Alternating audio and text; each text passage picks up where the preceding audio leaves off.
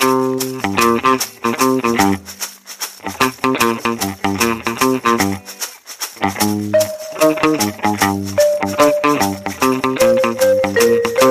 heute schon morgen wäre.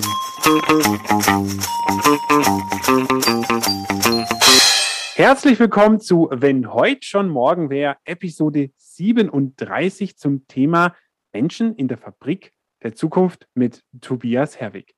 Hallo Tobias. Hallo zusammen, freut mich, dass ich bei euch sein darf. Genau, auch von mir aus Hamburg. Großes Hallo Tobias. Hallo Frank. Schön, dass du äh, bei uns bist. Checken wir mal ein, schauen wir mal, wie es uns geht. Tobias, fangen wir mal mit dir an. Wie geht's dir? Wie kommst du heute hier an in diesem Podcast? Ich komme mir einerseits ein bisschen gestresst an, weil ich mich gerade mit einer ganz konkreten Fabrik der Zukunft beschäftige. Mhm. Und äh, auf der anderen Seite bin ich mit freudiger Erwartung hier, weil ich mich darauf freue, selber Gast im Podcast zu sein und nicht selber zu podcasten. Das gefällt mir sehr gut. Du hast ja auch einen eigenen Podcast, da kann ich ja nachher gerne auch nochmal Werbung dafür machen. Äh, Frank, wie geht's dir? Wie kommst du an? Ja, ich, ich höre jetzt schon zu und die Fabrik der Zukunft, das macht mich maximal neugierig. Also ich bin total neugierig hier.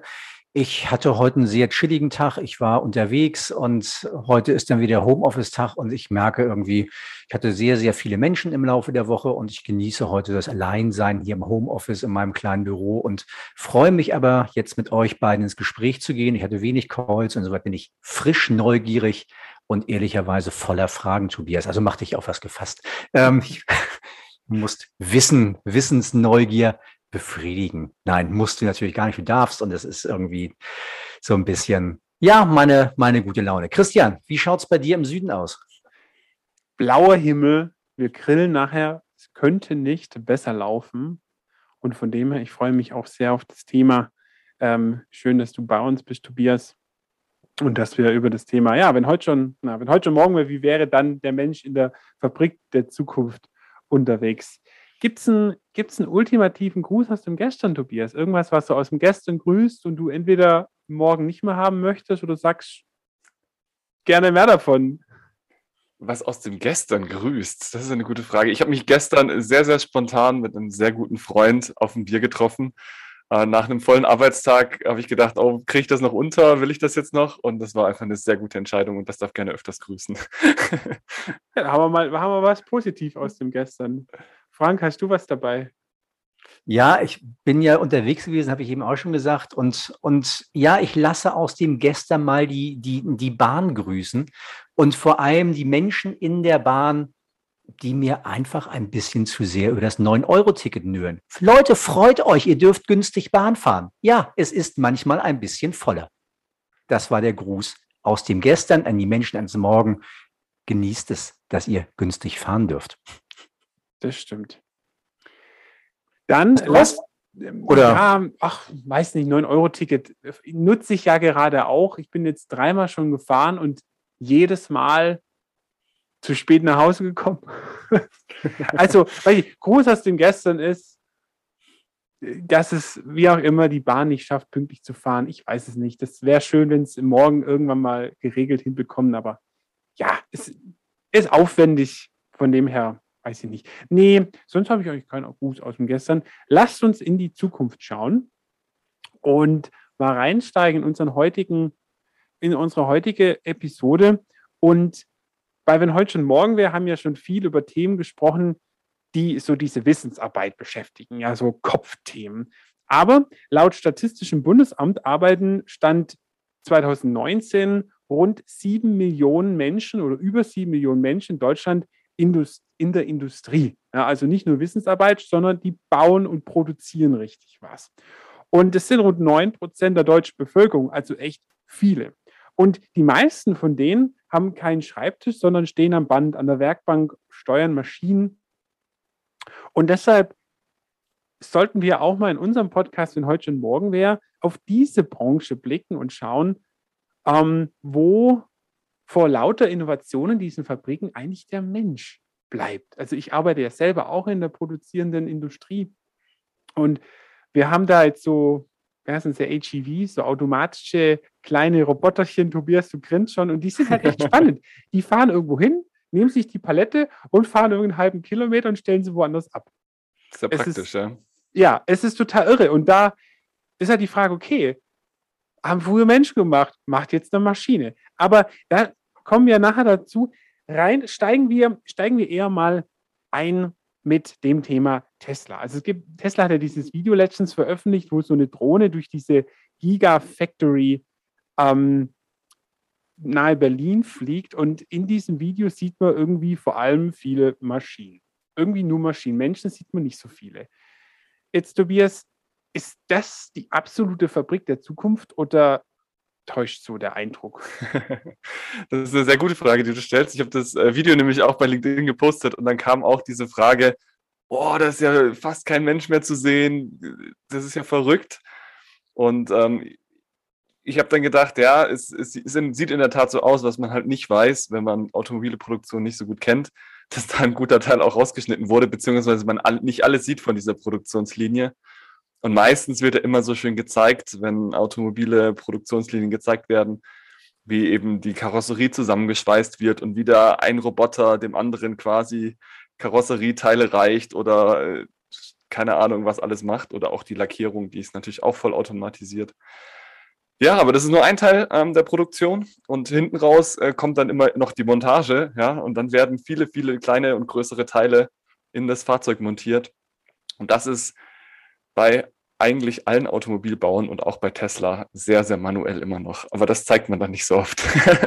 aber, das so. Du, aber glaubst du, dass das irgendwann mal noch technisierter werden kann? Also, dass die Roboter filigraner, irgendwann auch filigranere Dinge tun können oder bleibt es?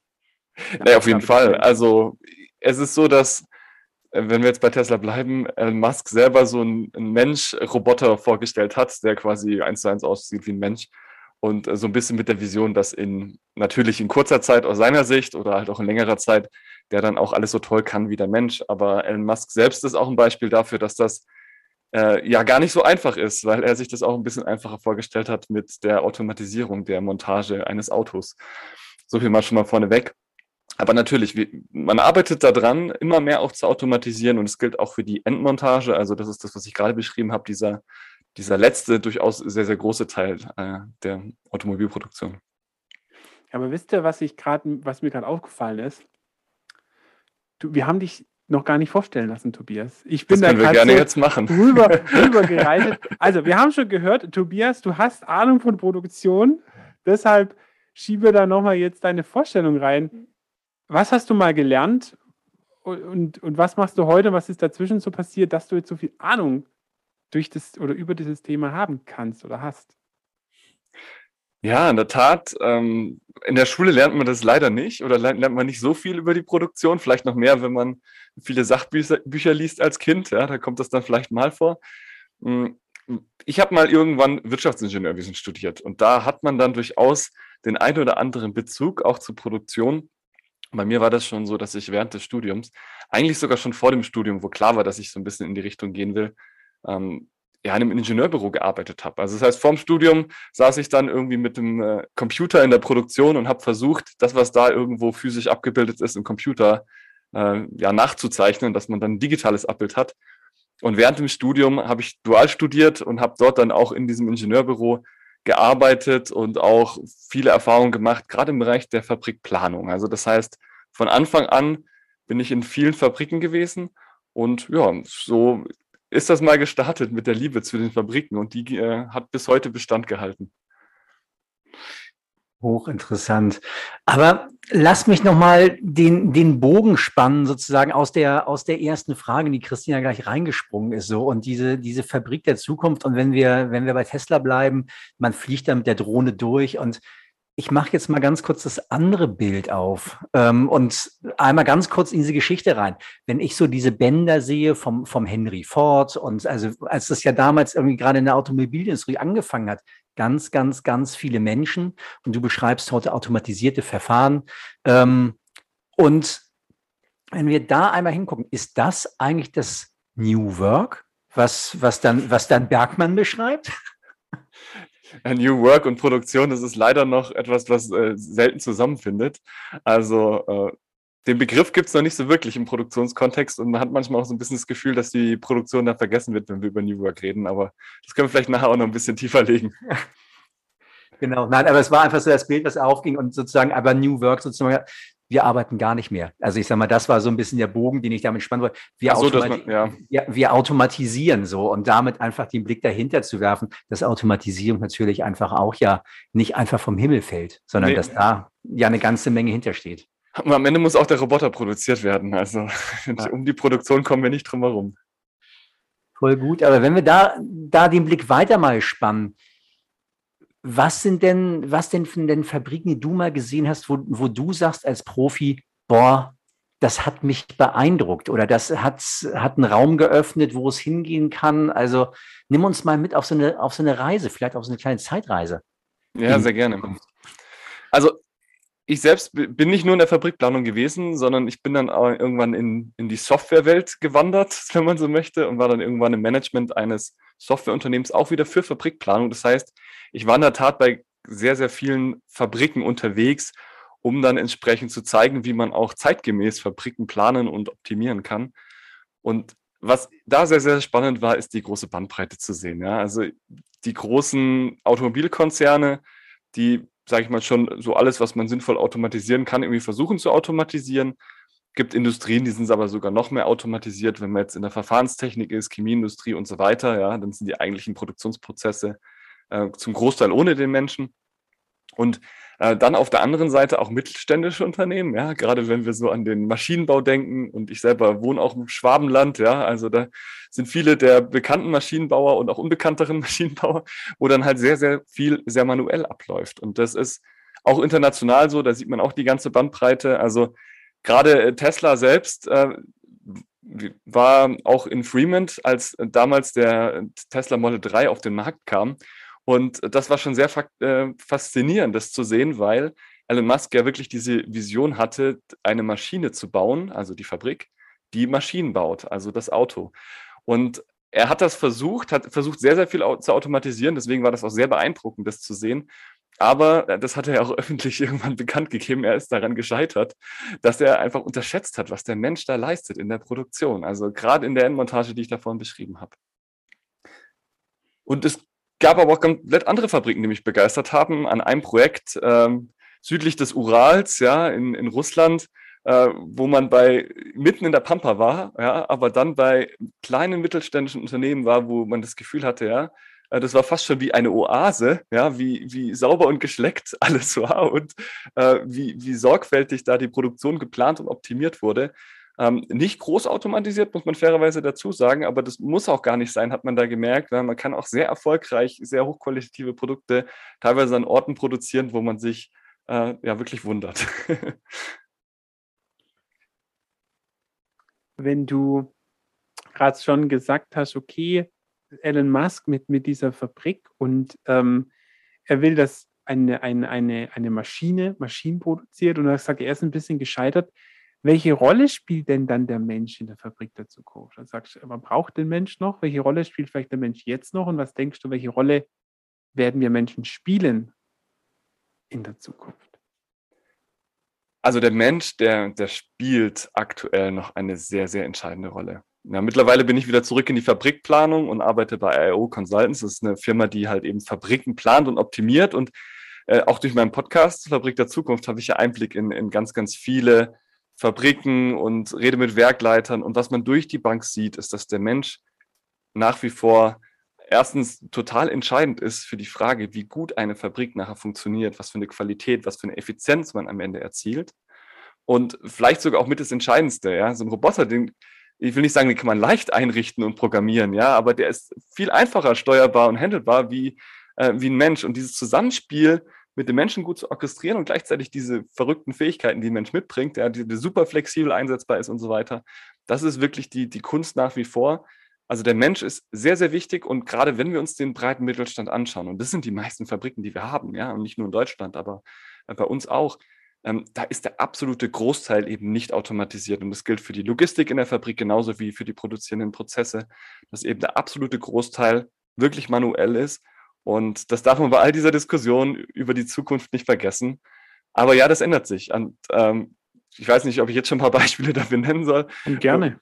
Wie, wie sich das verändert, ja. Also natürlich, es gibt gerade durch das ganze Thema Industrie 4.0, was schon seit jetzt zehn Jahren äh, quasi ein entstehender Begriff dafür ist, dass die sich die Fabriken digitalisieren und vor allem auch immer intelligenter werden. Und das gilt natürlich für alle Technologien, die man sich auch in so einer Fabrik vorstellen kann. Du hast es gerade schon beschrieben, so fahrerlose Transportsysteme oder Transportroboter, die dann halt diesen ähm, Transport in der Fabrik automatisieren. Ja, das ist ein wichtiger Bestandteil, dass eben halt auch in der Fabrik die Produkte und die Teile, die, die man braucht oder die Rohstoffe eben von A nach B bewegt werden.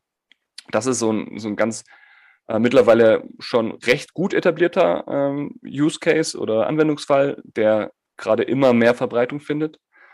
Und das andere ist so das Klassische, wo wir sagen, da haben wir eben die Robotik im Einsatz, weil Maschinen und Anlagen gibt es schon viele in den Fabriken. Ja, also äh, es wird nicht mehr per Hand gedreht oder gefräst oder irgendwie äh, so klassische Metallverarbeitung gemacht, ja, wenn man sich so Maschinenbau vorstellt. Das machen ja schon nach wie vor Maschinen.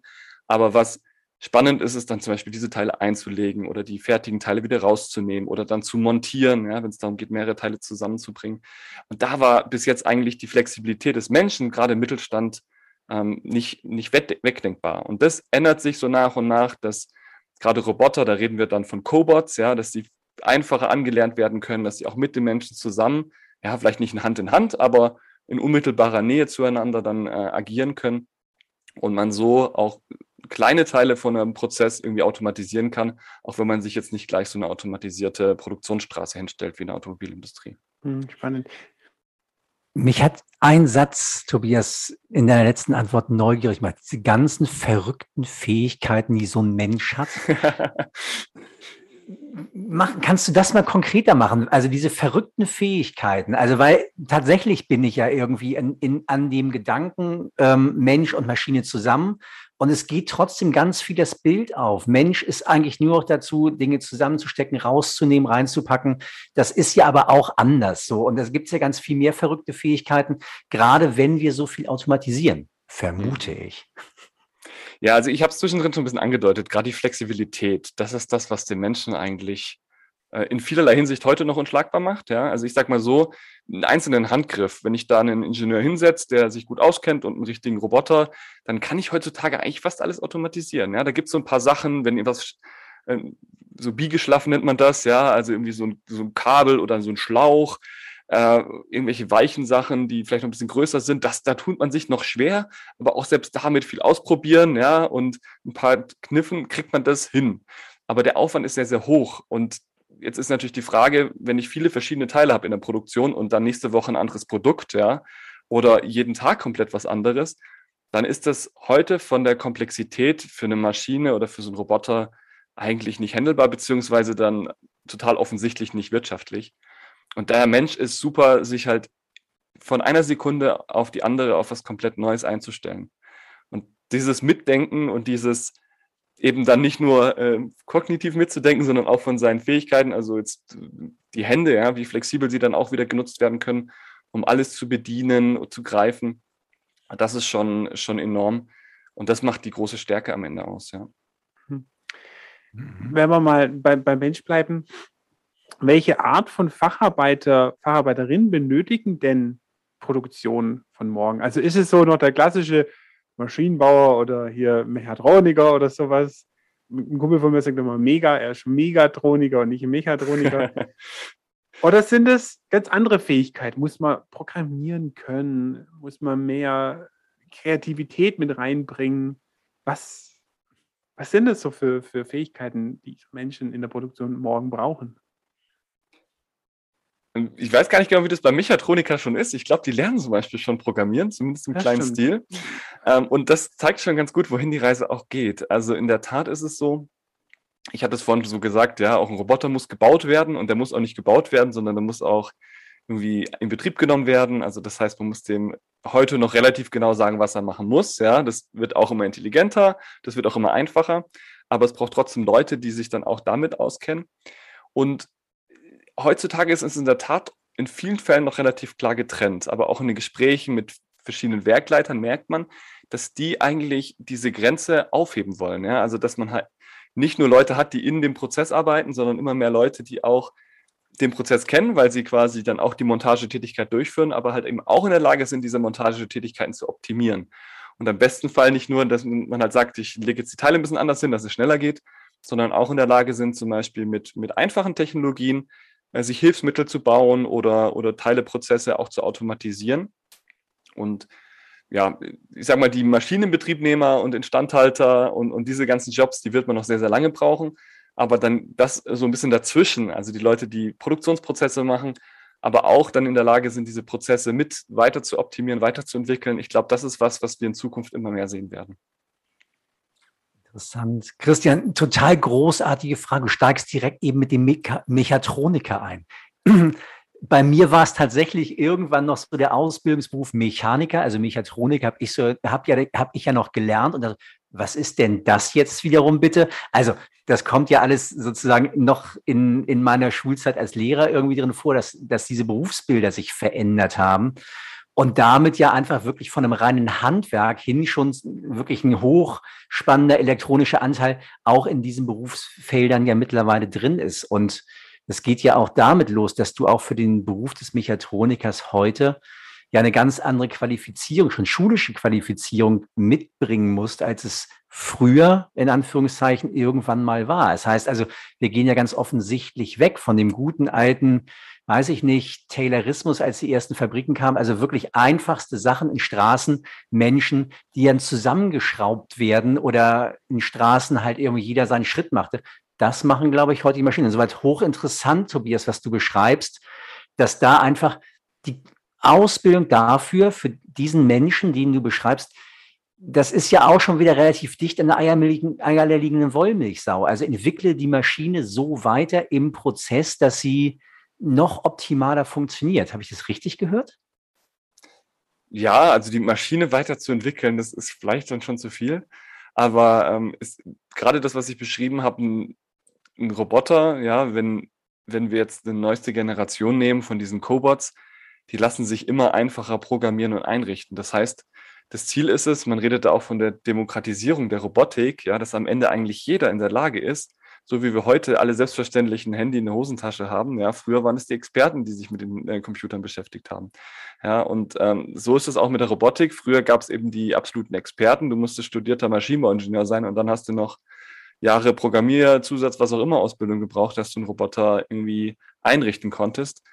Und das wird sich verändern, ja. Und heute geht das schon mit manchen einfachen Aufgaben und das wird immer breiter werden. Und das wäre dann so eine Tätigkeit, ne? nicht den Roboter selbst zu optimieren, das ist schon, schon spezieller, sondern eher dann zu gucken, wo kann ich jetzt so einen flexiblen, einfach einlernbaren Roboter vielleicht noch nutzen, dass der mir die Tätigkeit abnimmt. Und dann arbeite ich ja indirekt für zwei, weil mein Roboter arbeitet, ich kümmere mich um meinen Roboter und ich mache dann noch die Tätigkeiten drumherum, die vielleicht ein bisschen mehr Flexibilität brauchen oder die ähm, vielleicht noch äh, andere Tätigkeiten mit beinhalten, die der Roboter jetzt nicht direkt übernehmen kann. Das wäre so ein Beispiel. Ja, herrlich. Christian, Entschuldigung, ich muss jetzt einmal das aufgreifen, was du mir im Vorgespräch erzählt hast. Irgendwie, du hast gesagt, irgendwie, ich habe meinen Putznachmittag und ich war unterwegs und parallel dazu habe ich irgendwie ja. mein, mein Saugroboter irgendwie versucht zu betreiben. Und eigentlich war ich im Ergebnis mehr damit unterwegs, irgendwie dem Weg freizuräumen, als das zu machen, was ich eigentlich tun wollte. Ja, das sieht aber man, man braucht da ein bisschen, äh, ja, auch Zeit für den äh, Staubsaugerroboter. Ja, aber tatsächlich, das ist eigentlich ziemlich, äh, ja, ziemlich gutes Beispiel, was ich jetzt vor, äh, dass ich vor, wie ich vorgeputzt habe. Also ich habe, war auch eine Demokratisierung irgendwie. Äh, wie hast du gesagt gehabt, Demokratisierung der was? Der Robotik. Ja, ja mega. Also ich ja, der Roboter und ich, wir waren leben in einer Demokratie irgendwie. Nee, also wir haben total Die Idee ist eigentlich, dass jeder die Roboter nutzen kann, nicht, dass du gleichberechtigt mit dem Roboter. okay. Aber also ich habe den echt nutzen können und, und der, der nimmt brutal viel Zeit ab. Ähm, Tobias, du hast ja vor und irgendwie das Beispiel passt jetzt ein bisschen noch zu dem, wo ich hin will. Vielleicht wird es ein bisschen kompliziert, aber schauen wir mal. Ähm, Tobias, du hast ja vorgesagt, naja, New Work ist jetzt in der Produktion vielleicht noch nicht so drin. Aber wenn ich dir jetzt zuhöre und du so sagst, Mai, der Mensch nimmt seinem die Flexibilität aus, ja, und du jetzt gerade so gesagt hast, na, dann kann ich den Roboter so einstellen, mach nebenher noch das, mach doch das und der Roboter hilft mir nebenher, dann ist doch der Mensch deiner Produktion auch sehr eigenverantwortlich. In manchen Teilen. Das heißt, wir sind ja schon weit weg von damals Taylorismus, wo es hieß, es gibt ein Brain und der sagt, was 3000 Arbeiter tun sollen. Ja, also was ich beschrieben habe, ist ja die Zukunft. Ja? Also wir okay. sind da noch nicht, dass jetzt jeder einen Roboter an der Seite hat und dem quasi äh, den, den mit einbezieht in seine Arbeit, sondern die Realität sieht in der Tat noch so aus, dass es meistens eben Leute gibt, die dann als, als Teamleiter entsprechend für die Produktion verantwortlich sind oder Schichtführer oder wie auch immer äh, man entsprechend strukturiert ist, spätestens irgendwie ein Meister oder so. Mhm. Und die sind in der Tat meistens dann für die Prozesse und die Arbeitsaufteilung und solche Themen verantwortlich. Mhm. Und das ist die Realität Stand heute, dass im Prinzip schon noch diese Handlung und das Denken, ja, was, was aus dem Taylorismus herkommt, dass das getrennt ist. Also das ist mhm. noch die Realität in den meisten Fällen. Und manchmal ist es auch so, dass gerade durch eine Teilautomatisierung der Mensch eigentlich noch viel mehr zur Maschine verkommt, ja, okay. weil er dann eben im Takt der Maschine natürlich, und das ist ja auch durch den Taylorismus und das, was sie vorher schon beschrieben hat, hat es ja auch schon direkt angefangen, ähm, ist er da auch noch mehr eingebunden. Also das heißt, und je mehr ich natürlich auch in Automatisierung investiere, das kommt auch noch dazu, je mehr muss ich gucken, dass ich das abgeschrieben bekomme, ja, und dann am besten arbeitet es auch rund um die Uhr, ja. Also mhm. meine teure Anlage, die sollte am besten rund um die Uhr laufen, dass sie sich äh, schnell bezahlt macht. Das heißt, am Ende muss der Mensch dann auch rund um die Uhr neben der Maschine stehen, wenn es blöd läuft. Und das, das ist in vielen Fällen noch die Realität, aber mhm. zeigt auch alles natürlich, wie gut wäre es, wenn man eine Maschine einlegen und die Teile wieder raus und automatisieren könnte. Dann könnte sie alleine durchlaufen übers Wochenende oder durch die Nacht und ich muss nicht daneben stehen. Mhm. Also, ähm, das ist aber in den meisten Fällen noch nicht die Realität, aber es ermöglicht das, dass sich das in Zukunft verändert. Definitiv. Okay. Aber siehst du so ein bisschen, dass, du hast ja beschrieben, es gibt nur oft den Meister, aber hast du auch schon Teams gesehen, die irgendwo eigenverantwortlich arbeiten, wo, wo man es schafft, dass ein Team auch so ein bisschen ohne eine klassische Führungskraft an der Produktion arbeitet?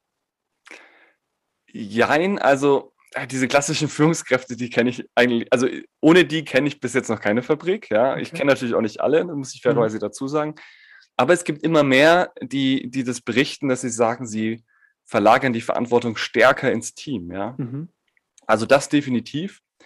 Ähm, ganz einfach, weil, weil sie eben merken, ähm, wenn die sich selber organisieren und äh, diese Grund, äh, Grundstruktur so von selbstorganisierten Gruppen, das gibt es auch schon länger in der Produktion, ja, dass man sagt, man hat irgendwie ein Team und das teilen sich die, die teilen sich die Aufgaben selber auf und so weiter oder es gibt dann so Inselfertigungen und so weiter. Mhm.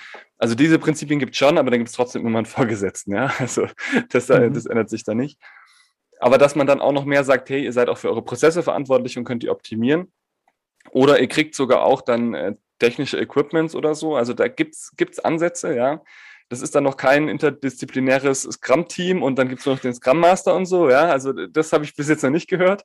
Aber ja, man, man versucht da mehr Freiheiten zu geben und versucht auch Strukturen zu verändern.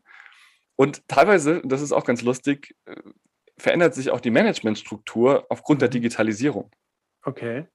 Also ich mache mal ein simples Beispiel. Ja, KI ist ja auch immer in aller Munde, wenn man über so Industrie 4.0 und Produktion und sowas redet.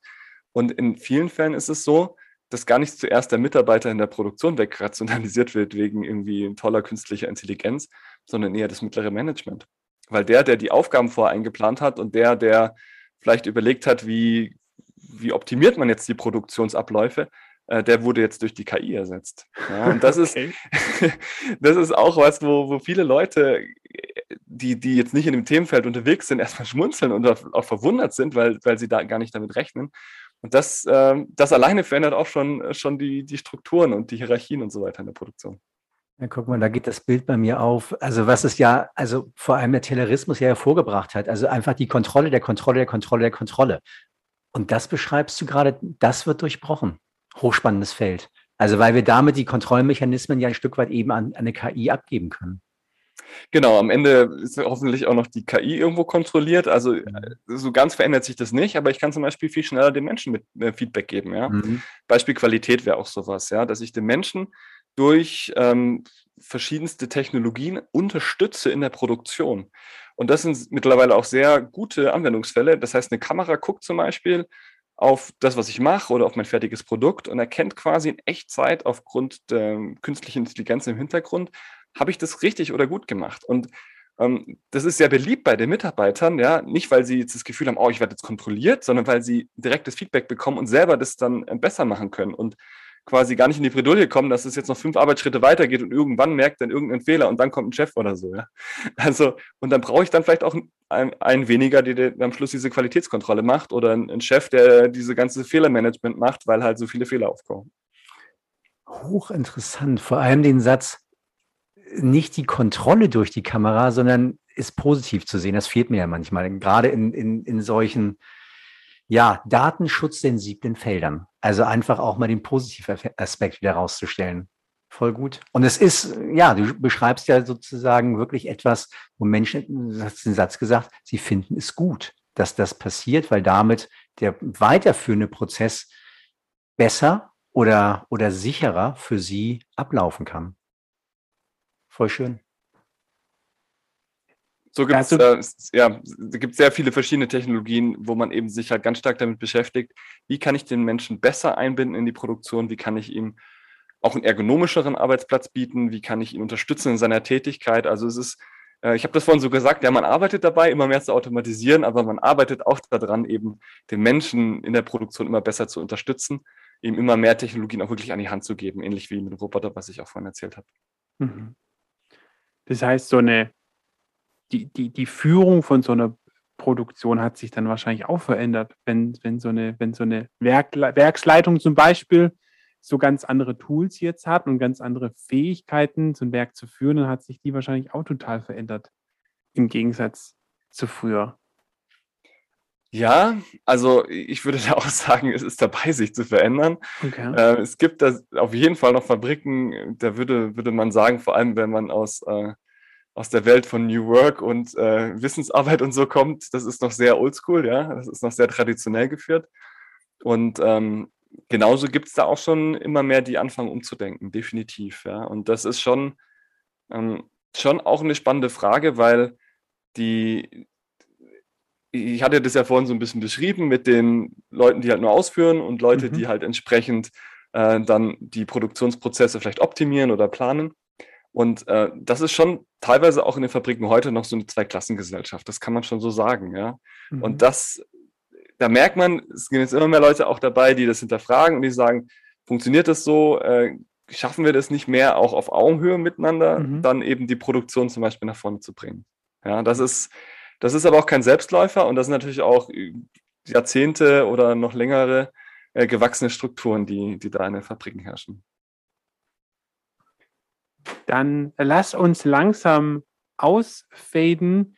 Tobias, wie geht's dir jetzt so nach 30 Minuten Podcast mehr über das Thema Mensch in der Fabrik der Zukunft? Ich finde es richtig gut, ja. Wir, wir, wir kratzen Gefühl natürlich noch an der Oberfläche. Das heißt, ich könnte schon noch was erzählen, aber mir hat Spaß gemacht, mit euch zu reden und ich fand die Fragen richtig gut. Also man hat gemerkt, dass äh, Ihr habt euch schon gut mit dem Thema beschäftigt, ja? Sehr gut. Na, ich finde es auch für mich, also mich persönlich interessiert es auch stark. Ich schaffe ja auch in der Produktion, oder nicht in der Produktion, aber in einem Unternehmen, das eine große Produktion hat, hat laufe da viel durch, sehe da viel und ähm, fand es auch spannend, was du da so alles mit reingebracht hast und ja, kann mir da jetzt auch so ein paar Sachen vielleicht auch ein bisschen eher mal erklären. Frank, wie geht's dir? Nach Deep Dive, oder für uns, also für dich, Tobias, Kratzen an der Oberfläche, für uns Deep Dive in der Produktion. Ich hoffe, es war verständlich. Ja, das auf jeden Fall. Ja, ich wollte es gerade sagen. Also es ist schon so ein bisschen, also ich habe schon, schon gelernt, ich durfte wieder lernen, also wie, wie sich da die Veränderungsprozesse andeuten oder auch schon eingeleitet sind und habe eine Idee, wo es hingehen kann. Und sowas freut mich ja immer maximal. Und bin aber gerade über deinen Satz gestolpert. Ich könnte noch viel mehr und ich könnte natürlich noch viel tiefer. Das ist halt so der, der Moment so, okay, da, da, da gehen noch mal ein paar Welten auf. Also das ist, ähm, macht mich jetzt natürlich neugierig irgendwie auf deinen zweiten Besuch, weil, wenn wir dann tiefer einsteigen in die ganze Geschichte. Ähm, offensichtlich sind wir noch nicht ganz fertig geworden. Aber ich, ähm, meine Neugier ist geweckt. Ich gucke mir das ganze Systemfeld mal ein bisschen, ein bisschen näher an. Christian, nimmst du konkret was mit? Ähm, was ich spannend finde, äh, Tobias, dass du auch nochmal gesagt hast, ja, wir sind am Anfang. Ja, wir sind am Anfang, dass sich diese Produktionen äh, verändern. Und ich bin so unheimlich gespannt, wo sich diese Mensch-Maschine-Kooperation noch hin entwickelt. also das finde ich halt was total Spannendes, weil viele dieser produzierenden Gewerbe sind in einem ländlichen Gebiet, wo manchmal ein ganzer Kreis sich auf diese einzelne Fabrik stützt. Also wenn diese Fabrik weg ist mit ihren 4.000, 5.000 Mitarbeitenden teilweise, was bei mir im Nachbarort so ist, dann wird es halt hier wirklich duster.